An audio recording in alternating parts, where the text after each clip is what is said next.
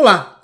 Toda história de sucesso envolve uma certa parcela de sorte. No mínimo porque o protagonista estava no lugar certo na hora certa para aproveitar a oportunidade que levou ao resultado.